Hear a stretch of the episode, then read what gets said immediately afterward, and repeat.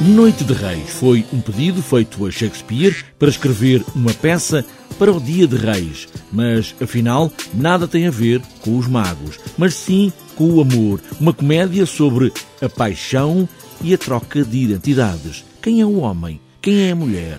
Ou o amor? Ricardo Neves Neves foi convidado a encenar este espetáculo, fala no amor, simplesmente amor, entre duas pessoas. Shakespeare faz um, um, espetáculo, faz uma peça, escreve uma peça em que uma mulher se apaixona por outra mulher, um homem sente atração por outro homem, e aquilo que depois nós vemos em palco são duas personagens femininas que se beijam, são dois atores masculinos que se beijam, e existe este equívoco em que nós não sabemos se estamos a olhar para as personagens, uma personagem que é feminina, mas é desempenhada por um homem e então beija outro homem, aquilo que nós vemos é o quê? É uma personagem masculina a beijar uma personagem feminina?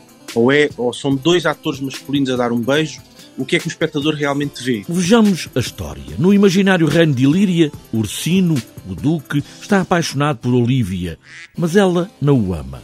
Violeta, jovem e bela, chega ao reino de Ilíria depois de um naufrágio.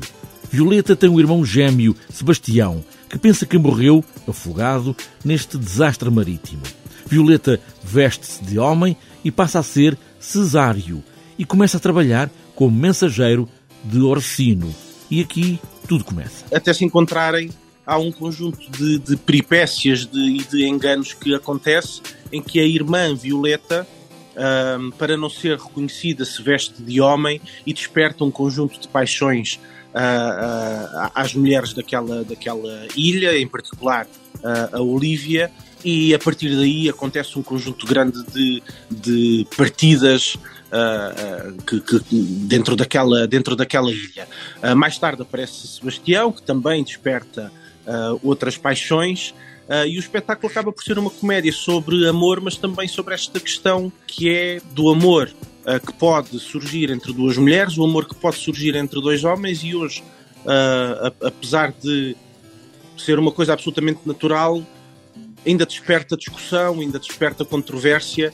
E em 1601, Shakespeare estava a estrear um espetáculo que fala precisamente sobre isso. Esta é a história com um elenco só com homens que fazem todos os papéis. Nós estamos a trabalhar com um elenco integralmente masculino, apesar de no original haver três personagens que são uh, femininas, mas indo, indo à tradição de Shakespeare, estas três personagens femininas são também elas uh, desempenhadas por, por homens. Mas este é um espetáculo com muita música, também cantada e com uma orquestra só com mulheres. E estas mulheres estão também em cena a tocar connosco e fazem, têm um papel realmente importante no espetáculo, o papel da música, um, porque para além de, de, de, fazer aquele trabalho que nós conhecemos da música enquanto banda sonora, o texto tem em si uma importância na música fundamental.